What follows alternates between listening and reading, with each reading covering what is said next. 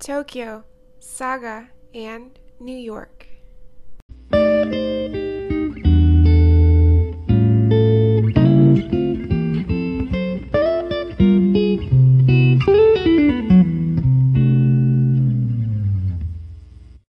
おはようございます。小渕です。おはようございます。まゆみです。えー今日は、えー5月の12日、えー日本時間の11時になります。えー第16回目始めたいと思います。えー今回ですね、あの拓也くんが、えーちょっとお休みなんですけども、あのコロナワクチン、ワクチン接種を、彼アメリカ、ニューヨークなもんで、あのもう早速接種されてるらしいんですけど、だから2回目のワクチン接種を受けたらば、ちょっとなんかあの副作用でちょっと熱が出ちゃったみたいで、今回ちょっとお休みになっちゃったんですけど、やっぱね、ちょっと出熱るんだね。ね、出るんだなと思ったりしたけどね。うん。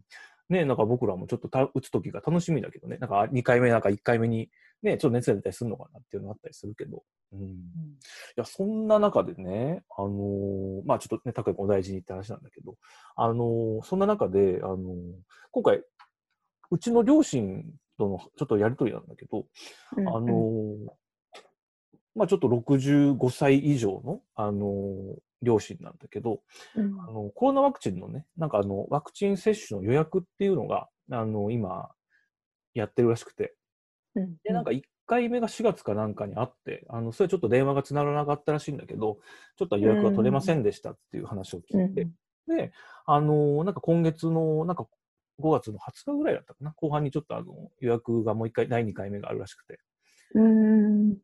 でね、あのへえって言って話を聞いてたんだけど、ちょっとなんかよくよく考えたときに、その、なんか電話とね、インターネットで予約ができるっていうのを、なんか話を聞いて、うん。であのまあ、インターネットって、うちの親はちょっとあんまりこう、詳しくないんだけども、あの、うんちょっと連絡して、なんか、できることあれば手伝おうかっていう連絡をして、あの予約をね。で、なんかその、内容によると、なんか第三者というか、家族とかが、あの、代わりに予約取るっていうのは、あの、ダメとかではなかったので、あそうだね。できることあればなと思って連絡したら、うん。そしたらね、うちの母親と電話してたんだけど、あのーなんか喜んじゃって、喜んでというか、うん。ほっとした声でね、なんかやって、あ、手伝ってくれんの？って言われて、うん。そう。で、なんかちょっと言いにくかったみたいでさ、で、やっぱそれはそうだよなと思ったんだけど、うん で、うんあのー多分こういう人多いんじゃないかなと思って、そううね。ん、なんか、電話だと、その何日の何時に、あの、から開始みたいになって、結構そのうん。電話が繋がらないらしくて、うん。うん市役所とかにね。だからそれが、あのーまあ、インターネットの場合はね、どのぐらいその回線があるかはちょっとわからないけども、でうん。うん。うん。でね、あのその母親から資料をあの、どういう接種の予約の資料を送ってもらって、あのちょっと見たいって、うん。あのちょっと写真撮って送ってもらったんだけど、うん。結構そのページ数が多くて、うん。でなんかあのちゃんと読むとね、あのなんて言うんだろう、すごい詳しく、あの分かりやすく書いてあるんだけど、うん。なんか多分これ人によってはね、あのやっぱ忙しくて、これちょっともこれ読めない、時間がないとか、ね。ね、なんかちょっとやっぱこう、ね、目が悪かったりすると、ちょっと。読むっていうのがちょっとえ辛いなっていうこともあるだろううな。いん。でうん。や、だからな、ね、こういう時にだから、なんだろう、方法がなんかないかなと思って、あのうん。一番ね、それが多分みんなには分かりや、あの、統一したものになければいけないのかもしれないけど、例えば、これをテレビとかで、なんかこうやり方とか、うん。なんかそのね、なんか特集みたいので、ちょっと紹介があったりさ、案内があったりすると、うん。なんかみんな見やすいんじゃないかなとか、なんかちょっといろいろね、年配の人はね。うんちょっとそこら辺がね、ちょっと気になっちゃったって今日。うん。うん。ううん。んそうそうそうそう。うん、予約取れたの？いや、あの、なんかこれがね、5月の20日だったかな、20何日だったかに、あの、うんから後半にね。そう、で2日間でうん取んなきゃいけなくて、予約を。うんうんうん。そうだ、これもね、2日間、例えばその9時か9時半ぐらいが開始だったんだけど、予約の。うんうん。その時間にさ、でも例えば高齢者の方でも働いてる方働いてたりとかさ、ね。用事があったりとかして、あの、うん。ね、その時間にみんながスタートできるわけではないわけであってうさ、ん。だからそういうね、ちょっとものがあるから、僕は、あの、例えばほら、コンサートのチケットを取るときに、うんうあの、なんか何が何日か何日までに応募してくれれば、あの、ん全部でうん抽選しますよみたいのがそうだよね。と思うんだけど、あれでもいいんじゃないかなとかちょっと思ったりね。なんか、何が正しいかわかんないけど、うん、先着順？先着順みたいだね。うん、だから電話がつながった順になるのかな。だからインターネットがは抽選ではないと思うから、うんそう、だからね、ちょっと気になってんだけどね。うんうんそうそうそう。うん、まあ、ね、まあ我々はちょっといつまだ接種できるかわかんないけど、ね、なんかまあ、ううんん、ちょっとそこら辺がね、あるなと思って、っうんうんうんていう話でした。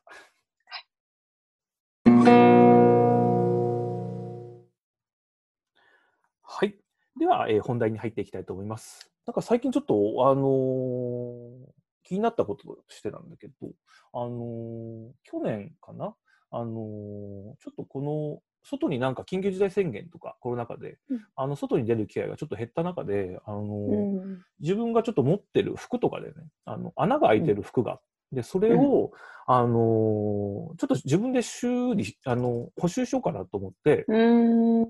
そう。で、あのー僕、高校の時に、あのーちょっと服に興味があったもんだから、うあのんうん祖母に、おばあちゃんに、うん。あのーミシンをね、当時買ってもらったものがあって、うんうん。で、それをね、久しぶりに、あの、押し入れから出して、うん。そう、あの、電源は入ったんだけど、結局ね、まだちょっと、あの、てあの開始してないんだけども、うんうんそう、あれってどうなんだろう？なんかもう十何年もうミシンす、あの、電源入れた、うん。電源入ったんだけど、動かしてないんだけども、うん修理とか出した方がいいのかな、まあ普通に動けばいいんじゃない？あ大丈夫なのかな？あそっかそっか。縫ってみた？いや、それがなんかちょっとね、ドキドキしちゃって、なんかそれで壊れたとかだと嫌だなと思って、あの、とりあえずそのまましてたんだけどね。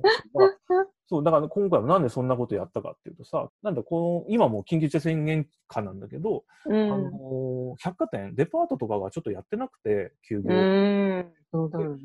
そう、だからデパートに入ってるあの、服屋さんとかも、うん。まあ一緒に休業しなきゃいけないっていう状態で、うんだからその服を見に行ったりとか、買いに行く、うん。ちょっとなんかやりにくくなってる今かなと思っていて。うんううん。んだからそう、だからその中でね、今ファッションっていうところでね、あの、うん。ちょっといろいろなんか思う、思うところというか、うなんなんだろうね。だから、なかなかその外に出るね、機会だったり、人に会う機会が減ってくると、うん。なんかそんななんて言うんだろうな、こう、パッと見がなんかこう、奇抜じゃなくてもいいのかなっていうふうに、そううねん、なんか着ない服が出てきたよねある、すごく出てきたんだよね。そうそう。これしばらく着てないなっていうのね、うんもう一年ぐらい こういう生活をしてるとね。ねなんか出てくるんだよね。だから、面白いこととしてあるなと思って、うんまあ、なんかそううんなんかっていうってことはやっぱ奇抜なもの、人になんかこう、面白い色だね。うんなんかそういうのよりも、なんかもっとこう、なんか長く着れるものっていうのかな。うんなんか普遍的なものが、なんかやっぱり欲してるっていうか、うん。うん、ただその普遍的、永続的っていうものが何なのか、よくちょっと僕には自分よくわかんないんだけど、うん。うん、なんかこう自分のために選ぶようになってきたって感じはするよね。なるほどね。あー。うん。確かに。それはコロナ以前からかもしれないけど、うん。よりそういう気持ちが強まった感じがするね。確かにね。うん確かに、そういう、なんて言うんだろうな。物欲的なものもそうかもしれないけど、こうのんコロナ禍で、なんかちょっと加速したかもしれないね、そういうところ。うんうんあうんいいことだよね。ー確かにね、いいことかもしれないね、それはね。うんあーそれはそうかも。あの、なんだけど、まあ、そう、そうね。確かにね。うんでも、その、なんだろうね、普遍的とか、なんか、なんか長くっていうのは、やっぱ丈夫さとかそういう話になるのかな？なんか丈破れない？夫。さと着心地とね。うん。うん、着心地は確かにね、大事だよ。うん、うん、うん、あれだよね。まあ着心地に入るのかな。うん自分にとっていいもの、なんだろう。うん、肌、うん。肌にいいとかもあるしね。うん。確かにね、そうね、あの、去年ね、あの、埼玉に器ノートっていう、あの、うん、うん、うん。器をね、あの、いろんな作家さんを、あの、期間でうん区切って扱ってるところがあるんだけど、ギャラリー兼、うん。あの、器屋さんっていうのかな。だからうそこに、んうん。ちょっと何回か行く機会があって、あの、えーちょっと自分が気に入った器をね、あの、うん。買ってきたりしたんだけど、うんうんうん。あのね、なんて言うんだろうな、すごい良かったんだよね。その、ふなかなかその外食とかをしない去年からだったんだけど、うんその家でなんかやっぱりこう作ったものを食べたりするときに、なんかあの、うん。買ってきたものでもそうなんだけどね、お惣菜とかであっても、その器に、買ってきた器にね、なんかちょっとこう、盛るとね、なんか、うん。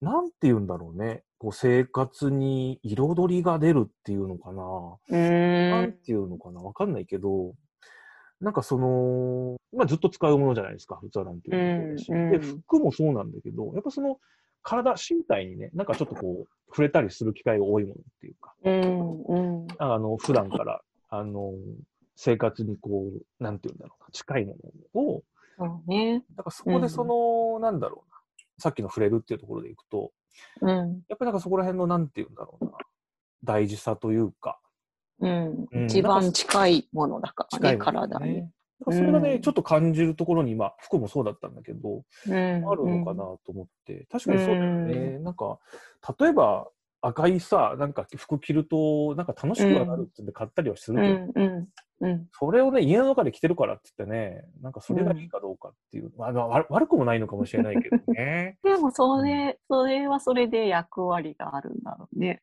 あるんだろうね。人のためだけに来てるわけじゃないから。自分が見て気持ちが良くなるうん、効果もあるけど、いつも見てるよりはたまに見る方がいいとかね。確かにね。それはあるかもしれないね。確かに。うんうんうん。うん。だから、どうなんだろうね。だから、その、こなんだろうな。でも今、服とかって買うときに、うん。なんか何を、ファッション誌とか見る？今。見てます？全然見ない。あ、見ないのか。あー時々本屋さん行ったら、もう本屋さんもほとんど行かないけど、あ、そっかそっか。立ち読み、うん、することはあるけど、なるほどね。いなくなったね。それはいつぐらいから、その、いつまで見てたっていうか、いつから見なくなったっていうか、うんどうなんだろもう10年以上、う。うん。うーんと、佐賀に戻ってきてから、ああ。なんか、ちょっとファッションが遠くなったというか、うん。うーんと、大体洋服は試着して買いたい派だから、ね。うんうん。雑誌で見ても買えないし、そっかそっか。うー、うんん。目で見て楽しむっていうのもあるけど、そしたらうんもう雑誌じゃなくてもいいのかな確かにね。しうんうん、そうね。だから雑誌を見るよりも実際お店に行って着てっああ、なるほどね。そうかそっか。ていう感じだね。だからこれ見て可愛いから着てみたいからであのデパートに買いに行くとかができたら見見るかもしれないけどね。なるほどね。そっかそっか。うんそっか。うんやっぱそうなって、例えばお店に行って、ちょっと触れて、うんあ、これいいなと思うときに、やっぱそうんの、例えば触り心地、着心地だったり、試着したときの、うんうんうんうん大事だよ。ね。あの、大事が一番そこが、あの、見えてくるとこなんだろうね。もっとうん。最初にね。うんパッと見、まずでもパッと見かな。まあそうだね。パッと見いいなと思ったものを着てみて、うんさらに感激とかいい、いいなって思ったら買うって感じ、なるほど。ね。そうかそうかそうか。うんそうだよね。確かに。うん。そうだよね。なんかその、うん。なんか今までは僕ね、全くその着心地とか、なんか、そういうのあんまりこう、服を買うって時に考えたことがないというかさ、結構その、なんて言うんだろうな、別に派手な服を着るわけではないんだけど、なんかこう、ちょっと面白さがあるっていうか、うんうんうんう。うん。ん、なんかそういうところを結構大事、うん。楽し楽しみにしてるところがあるから、うんうそんう。だからそういう時にやっぱりその、なんだろうな、例えばあの、個人でデザインしてるメーカーさんとか、うん。なんかこう、ちょっと面白いの作ってるよっていうとうんころとかやっぱ見に行く機会が多かったりするんだけど、うんうんうんうん。どうなんだろうね。そうね。だから今は結構その、なんか二極化というか、うんあの、結構仕事柄、あの、雨の中撮影したりすることもあるから、あの、うんうんなんて言うんだろうな。あの、雨よけの素材だったりとか、防水性が高かったりとか、そうね。うん蒸れ、ないとかね。なんかそういうのを結構重要視したりする、あの、うん今があって。で、そういうのはどっちかっていうと、なんだろうな。やっぱ機能性重視の、あの、うん。ものになってくるから、ああんまりこうんう、見た目をこうすごく大事にしてるわけでもないものが多かったりするから、うーん。と言いつつ今でも、うん、どうだろうね。でもデザインも見てるんじゃない？そうだね。今、最近でも結構そこをうまくバランス取れてるのかもしれないね。なんか最近うはね。ん。う。うんーん。なんか、かスにノーピークの社はいはい、はい。長さん、山井梨沙さんが、目的で洋服を買うのと、うん。楽しみを感じてうん。服を買うのが、こう、目的欲求と潜在欲求って言われてたと思うんだけど、全然こう、違う。なるほどね。意識かか無意識か。かっていうとこかな。なるほどね。はははは。確かうにね。ちは、うんその潜在意識の方を大切にしてるだろうね。大切にしてる。なんだけど、うん。実際その、なんだろうな、仕事柄でやっぱり手にするのは目的欲求のところが多かったりするのかな？だからその、そう目的があってもうんデザインも見てそうなイメージだったけど。そうだね、見てるね。う。ん。なかなかね、だからそうなってくると、うん。なかなか難しいというかさ、まあ今でも最近多くなってきてるけどね、そこをバランうス取れん。スノーピークはそうかもね。あのー特にここうん何年見てるに、うん。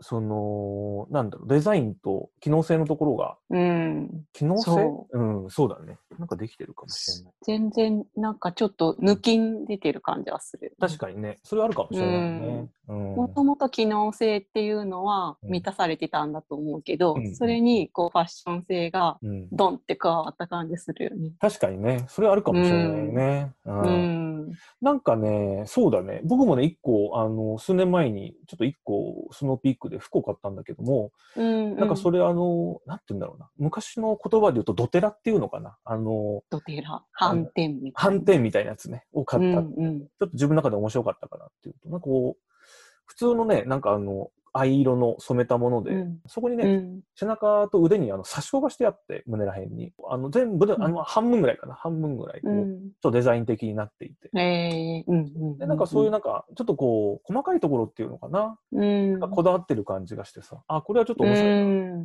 買ってね、あのーたまに着てるんですけど、なんかね、やっぱりそううん機能性的にもね、ちょっとあったかい素材のが入ってるから、うん、保温力も高くて、着心地がいいんだけど、なんかね、うん。それをね、そうだ、動きやすくて、あったかくて、うん、なんかちょっと昔ながらな格好なんだけども、うん、うん、なんかそれを着ててね、なんか最近面白かったのが、あの結構年配の方にね、あの、声をかけられることがあって、それうって。ん、馴染みは深い年配,、うん。年配の人の方そう。がね。、あ、差し子じゃないみたいな感じで。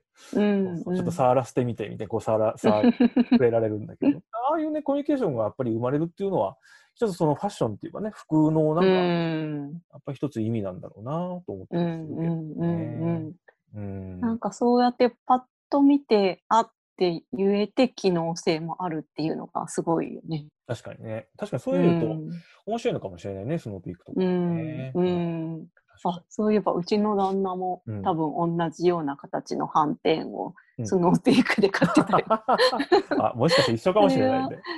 あのねなんかウうんール、割と最先端のウールみたいな生地で薄くて軽いけどあうんったかくて家で洗濯もできるみたいな。あ、一緒かもね。僕もそんな感じのやつだけどね。あそうじゃあそれうんの、それに差し子が入ってるとか。かもしれないね。こんな感じかな確かに。いやうん、あれいいよね。そううんだから結構だからスノーピークとか行くとね、あのー服とかもそうなんだけど、うん、なんか、なんて言うんだろうな、こう、パッと見もちょっとね、なんか似合っそとできるというか。そうそう、うん素材ももう本当にうん。瞬間見てわかるよね。そうだね。なんか違うってね。そうそうそうそう。あれがね、ちょっと面白いなと思うし、うん、面あ白い。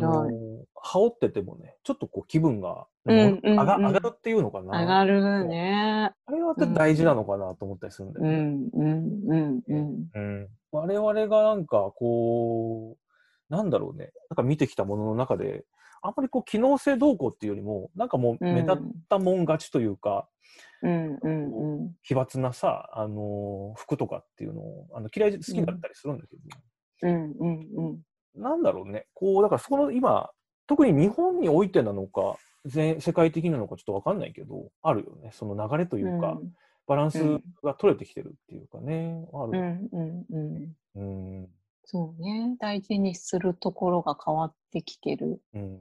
感じはするね大事に。してる多分そのこうずっと大切にしてたこう見た目がテンションが上がる服っていうのにスノーピークは着心地とか軽さとかも入ってきて、うんうん、さらにそっちの方が豊かというか、そうね、豊かね。うん、もうさらにこう着たくなる服になるんじゃないか。な。うんうん、うん、あのそう、それでいくとさ、あの、さらに着たくなるってことは回数、こう毎日に着るものになってきちゃうようね、ん、うん、そうなるとね、今までやっぱ起きがちだったのが、あの、デザインにやっぱ特化してるものって結構ね、あの、劣化するのが早いというか、あそうの、ね、うん、あの破けちゃったりとかっていうこと。はい、はい。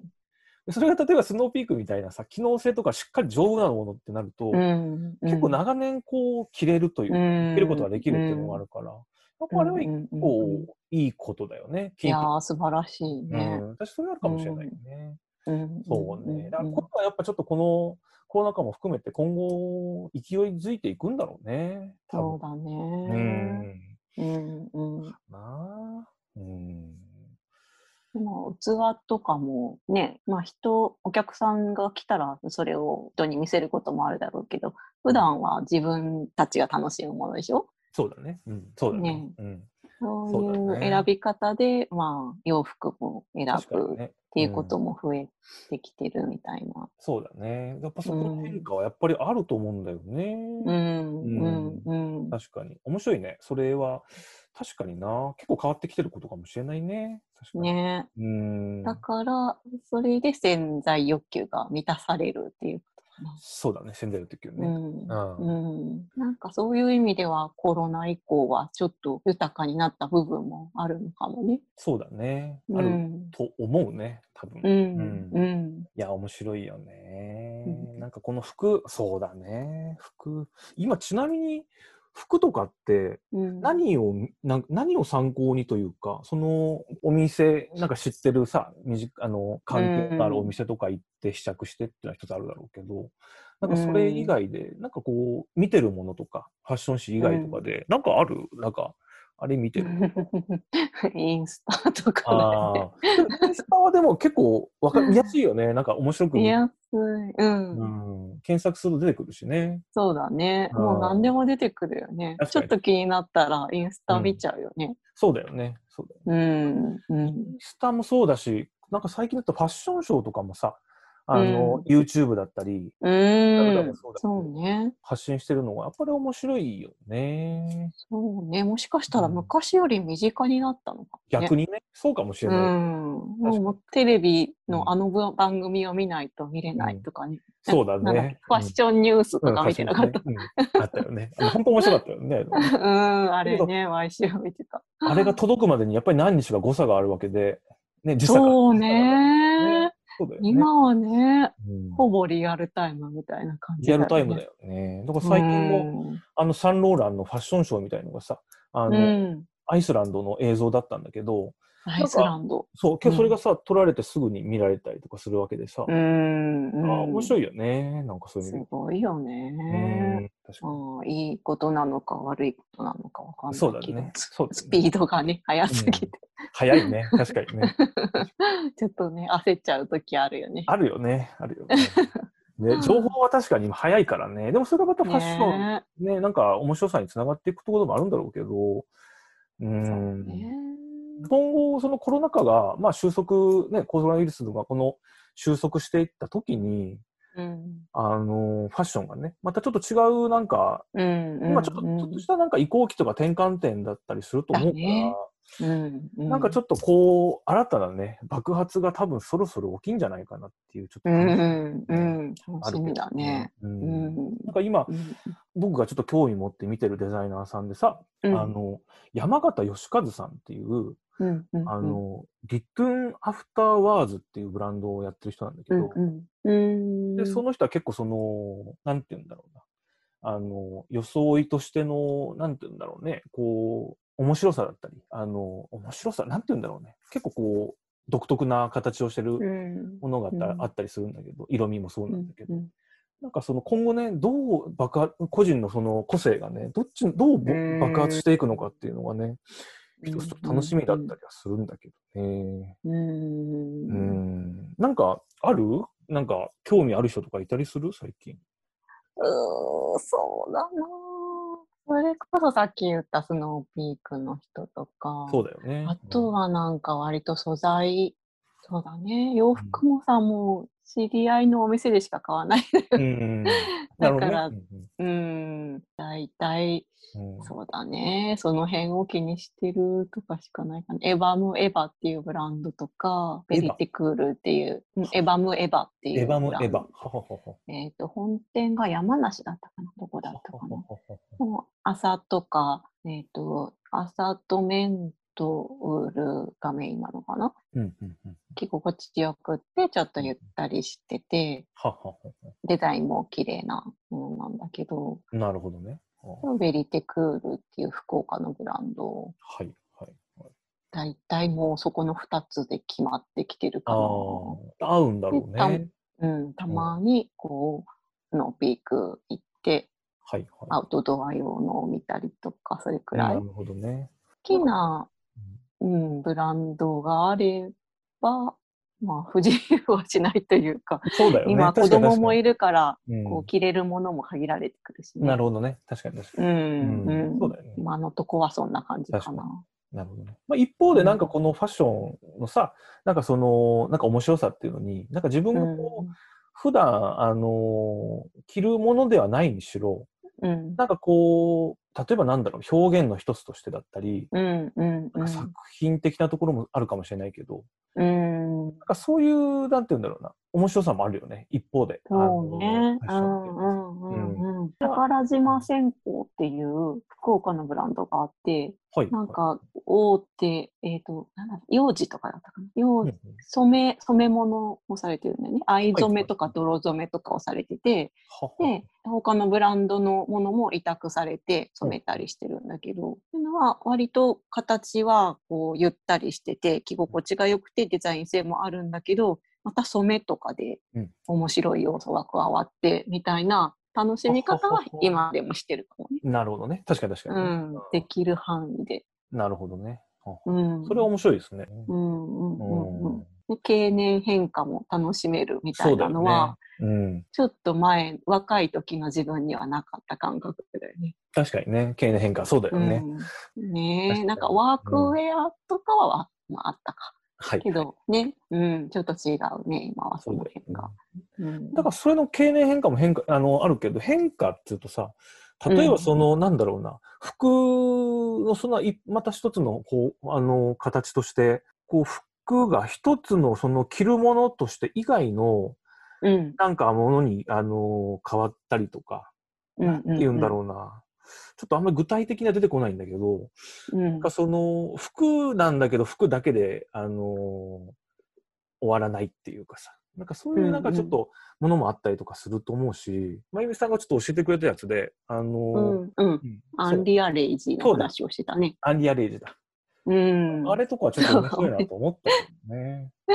帽子だけど、なんだっけ、照明のシェードになるみたいなのは、めっちゃそそられるよね。うん。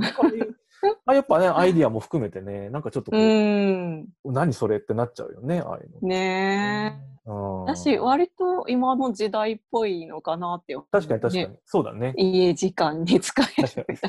確かに確かに。そうだよね。ちょっと触ってみたいけどね、あれとかね。ねえ、そうそうう、ん見てみたいなと思って。うん。なんか、見た目は結構凝って見えるけど、うん。建築的なこう発想で作ってるから、うん折りたためる、なるほどね。折りたためるって言ってたかな。割とこう簡単な作りなんですよ、はいみたいな感じで言ってた気がする。なるほどねうん。簡単って大事だよね。ねえ、うんそれも、なんだろう、平面で見て簡単だけど、立体にすると面白いとかね。なるほどね。確かに確うかに。ん。そうですねうんうんうん。あのアンリアレイジとかも面白いよね。なんかあの、面白い。素材が。面白いよね。うん。うん。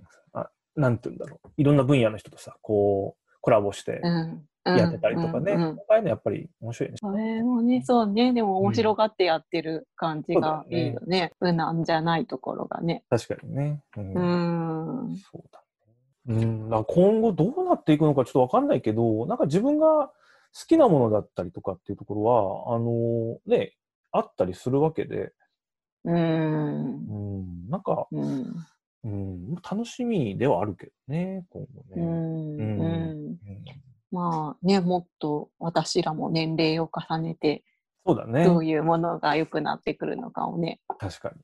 なんか、まあでも自分がこう、なんか触れるもの触れ、うん日々触れたりするものうんが、器もそうだし、うん服もそうだけど、こう、自分が笑顔になりやすいものをうん、が近くにやっぱあった方が、なんかいいのかなね多分ね。それはなんかもう仕事柄家に飾る絵とかもそういう感じだけど、そうだねやっ。ぱうん。やっぱ潜在欲求を満たしたいよね。確かにね。満たしたいね。うん。満たしたいね。それこそが生きてる意味みたいな気がするよね。そうだよね。あるかもしれないね、うんそこら辺はね。うんうんうん。うんって感じですかね、今回。うんうん いや、でもちょっと服楽しみだけどね、今後どうなっていくか。うん、ファッション。ねえ、うんなんか着るもの変わってきてるけど、うんやっぱ楽しみだよね。そうだよね、うん。う好ん、うん、好きだよね。きだよね、うん。うん、うん。ありがとうございます。ありがとうございます。Tokyo, Saga, and New York. はい。では、えーおすすめのコーナーへ、えー入りたいと思います。えーちょっと今回も、えー私、小渕が、えーおすすめを、えー紹介したいと思うんですけども、えー今回おすすめするものがですね、ちょっとあのーなんだろうな、行為になるのかな。あのーうん光を意識するっていうのを、ちょっと私おおすすめしたいと思いまして。うん、うん、で、この光を意識するっていうのは、ちょっとなんかまあ、なんて言うんだろうな、感覚的なことになっちゃうんですけど、あのーまあ、仕事柄僕その写真であの生計を立ててるんですけど、うん。あのーなんだろうな、やっぱりこの写真もね、そうなんだけど、あの、やっぱ光を取り込んで、あのー我々人間こう、うん、目の前のものに視覚するんです。視覚してると思うんですけど、なんかその時に、あの、なんだろうな、こう写真を撮ってて、あの、仕事するときもそうなんですけど、なんかあのデザイナーさんからこう、こういう絵を撮りたいっていうふうに写真にしたいんだってなったときに、うん、あの、そのイメージを形する時に、そのイメージのラフみたいのが、あの、送られてくるんですけど、うん。で、それが大体手書きの時とかだと、あの、こう光の方向性が絵描いてあって、で、ちょっと影がうん。この物に落ちてたりとか人に落ちてたりするうんん、うん、でなんかああいうのは結構あの、なんていうんだろうな、ああ、ひ光をこう、僕が結構意識するようになった一つの出来事ではあるんだけど、うん。で、その中でやっぱなんだろうな、普段からやっぱりこう、まあね、自然の光っていうのはすごい綺麗だなと思うんですけど、あの、うちょっと、ま、道、外歩いてたりすると、あ、今これ光すごい綺麗だなとか、なんか思う瞬間ってみんな何かしらあると思うんですけど、うん、うん、なんかそのね、あの、なんて言うんだろうな。